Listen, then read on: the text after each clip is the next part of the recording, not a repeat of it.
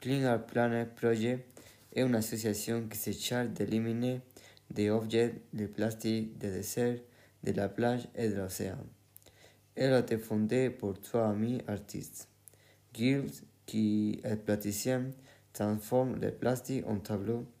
Charlie est réalisateur et il crée en 3D. Enfin, Thierry est photographe et il photographie des objets. Ils ont fondé ces associations en 2009.